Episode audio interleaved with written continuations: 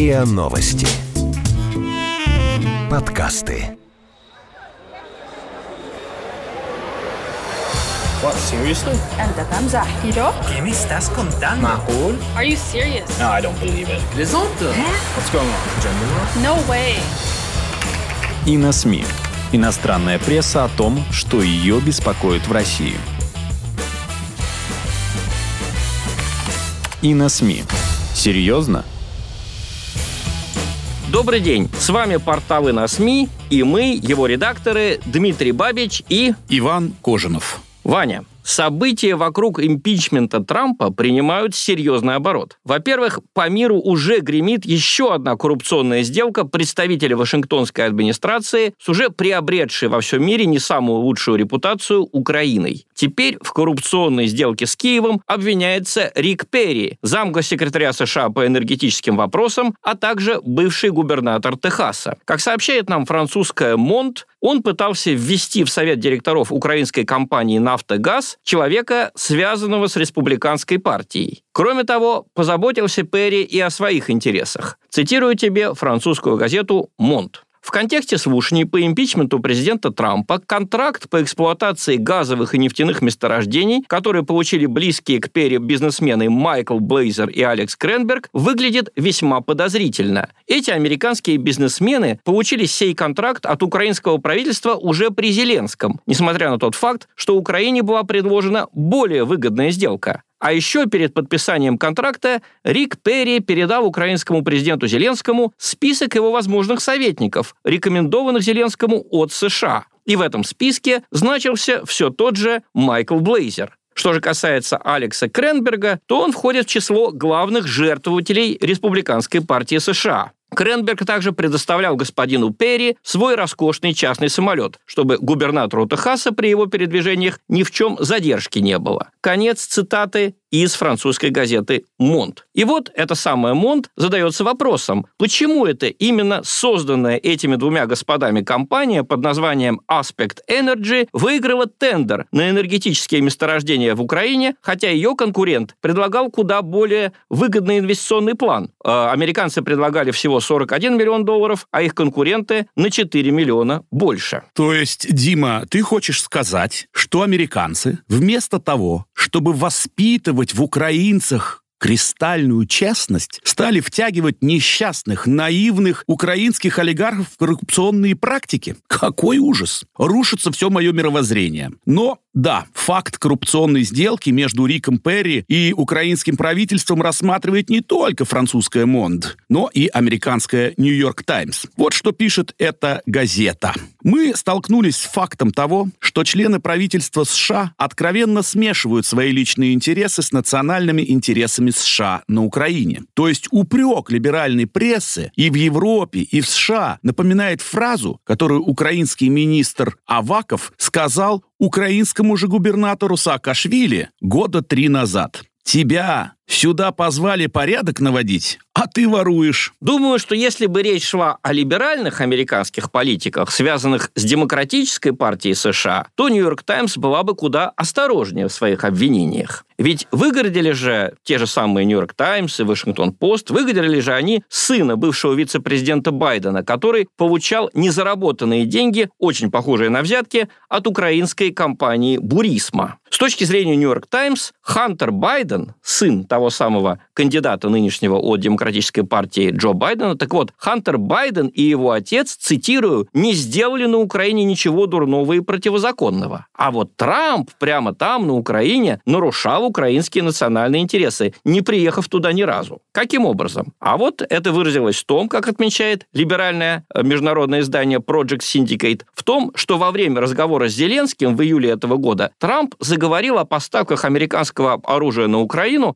сразу же после пожелания, чтобы Зеленский как-нибудь там добился расследования в отношении коррупции Байдена и его сына на территории Украины. Да, теперь вдруг выяснилось, что донести об этом разговоре и заложить Трампа американской юстиции считают своим долгом десятки людей. Некоторые из них слышали этот разговор, другие не слышали. Но все теперь очень обеспокоены. И все, как у нас в 1937 году, посчитали своим долгом обратиться в компетентные органы со своими сомнениями насчет президента США и его поведения. Цитирую тот же Project Syndicate. Трамп, который практически ничего не понимает в управлении страной, допустил большую ошибку, практически с самого начала своего президентства устроив атаку на карьерных госслужащих. Он недооценил или просто не мог вообразить себе представление о чести у людей, которые могли бы зарабатывать больше в частном секторе, но верят в госслужбу. И он еще сильнее ухудшил положение для себя и для правительства, создав теневую группу с целью навязать президенту Украины решение, минуя этих бюрократов. Эту группу возглавил Руди Джулиани, странным образом потерявший сейчас контроль над собой. Когда-то он был вызывавшим восхищение мэром Нью-Йорка, а теперь превратился в смутьяна-фрилансера, который служит личным адвокатом Трампа. Конец цитаты. Да, вот так в американских либеральных СМИ путь из героев в преступники может оказаться на удивление быстрым. Да? Помнишь эту цитату из британского фильма «О счастливчик» Лаки Мэн?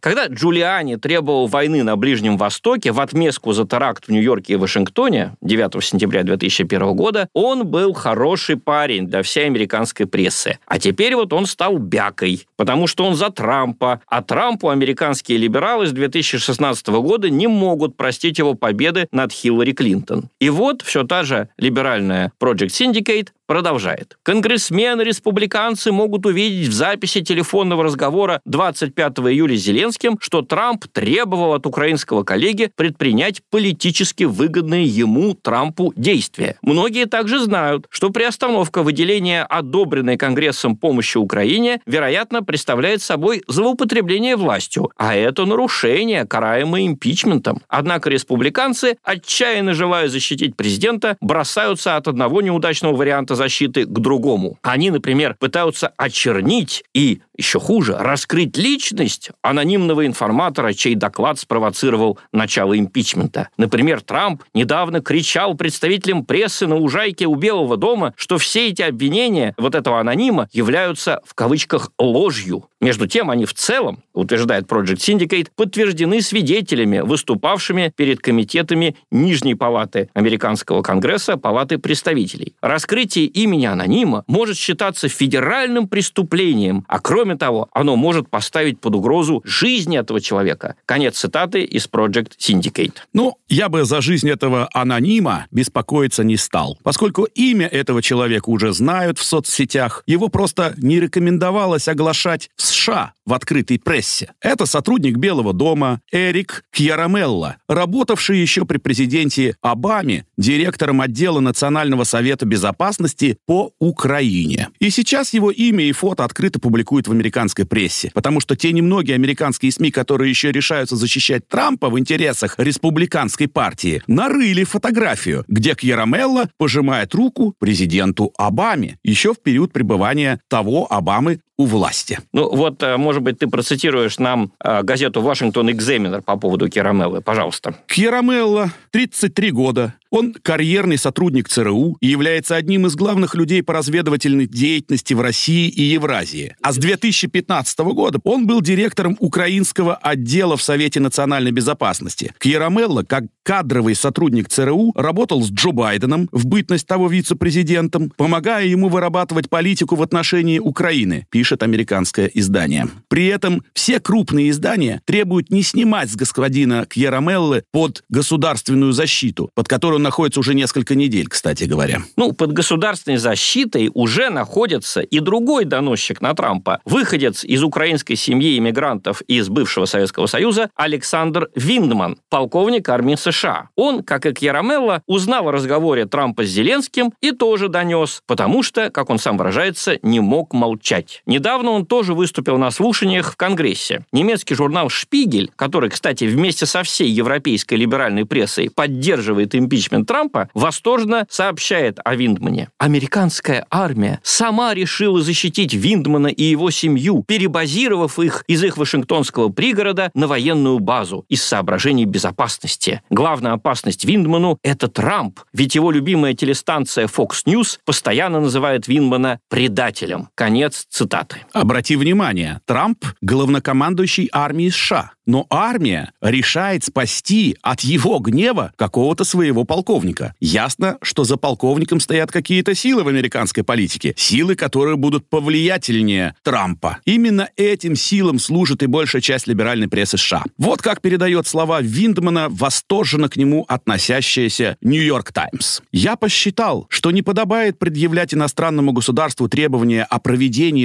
расследований в отношении американского гражданина». Имеется в виду Джо Байден, конечно же, да? да? Меня обеспокоили возможные последствия для той помощи, которую американское правительство оказывает Украине, отметил полковник Видман в своем заявлении. Я понял, что если Украина начнет расследование по делу Байденов и Бурисмы, это может быть истолковано как пристрастная игра. Это, несомненно, приведет к тому, что Украина лишится поддержки обеих партий, которой она пользуется сегодня. Ну вот, а я сейчас тебе процитирую продолжение этой статьи в «Нью-Йорк Таймс». Итак, кто такой полковник Виндман? Полковник Виндман – уроженец Украины, эмигрировавший в США. Он был награжден медалью «Пурпурное сердце» за ранение в Ираке, полученное в результате взрыва придорожной мины. В своем заявлении он часто упоминает о долге и патриотизме, и отмахнуться от показаний такого свидетеля будет труднее, чем от заявлений его гражданских коллег. «Я патриот», намерен сказать следователям подполковник Виндман, и для меня священный долг и честь защищать свою страну вне зависимости от партии и политики. Конец цитаты. Много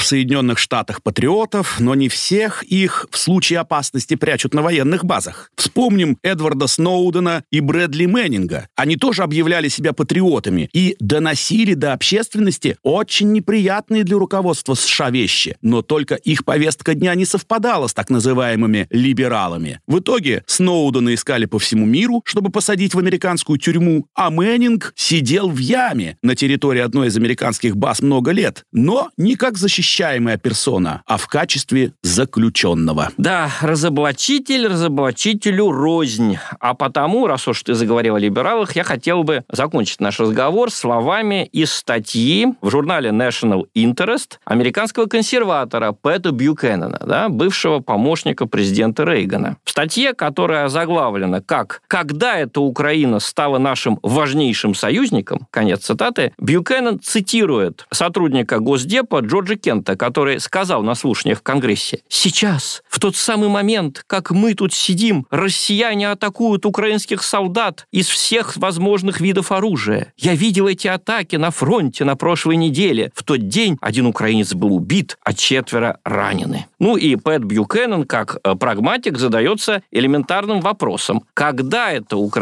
стала нашим критически важным союзником? И приходит к выводу «никогда» цитирую, «никогда Украина не была союзником Соединенных Штатов и никогда Соединенные Штаты не считали нужным за нее воевать». Конец цитаты. Ну вот, хоть один голос разума в той какофонии вранья, которую нам с тобой сегодня пришлось цитировать. На этом наше время закончено. С вами были редакторы портала и на СМИ Дмитрий Бабич и... Иван Кожнов. Всего вам доброго. Вы слушали эпизод подкаста «И на СМИ». Иностранная пресса о том, что ее беспокоит в России. Подписывайтесь на подкаст на сайте ria.ru в приложениях подкаст с Web Store и Google Play. Комментируйте и делитесь с друзьями. И на СМИ. Серьезно?